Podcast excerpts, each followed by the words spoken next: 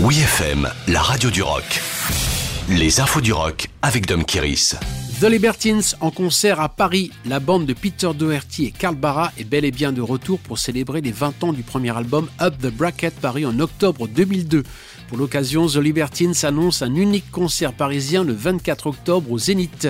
Auparavant, cet été, le gang britannique reformé jouera au festival Motoculteur en Bretagne le 18 août en ouverture du festival Metal avec entre autres The Hives.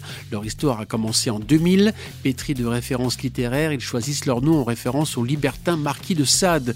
Aussitôt, la presse britannique s'emballe pour The Libertines en réponse au New-Yorkais de The Strokes avec lequel ils partagent le même label Road Trade. Il est vrai qu'ils sont parfaits pour un retour au rock décadent. En parrainage, Mick Jones, l'ancien guitariste de The Clash, va s'enticher de ce duo farfelu en produisant les deux premiers albums dans un beau chaos artistique, car c'est une véritable lutte fratricide des deux leaders qui s'engagent sur fond de sexe, de drogue et de rock'n'roll. L'aventure ne fera pas long feu, mais cependant, Carl Barra et Peter Doherty ne sont pas insensibles aux sirènes des sponsors pour quelques reformations sporadiques, comme cette année pour le 20e anniversaire du premier album Up the Bracket.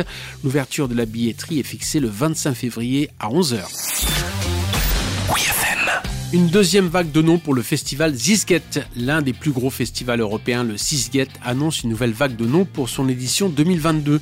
Du 10 au 15 août en Hongrie sur l'île d'Obuda, située à Budapest, le festival Zizget avait déjà annoncé Arctic Monkeys, Kings of Leon, Dua Stromae, Bastille parmi les têtes d'affiche.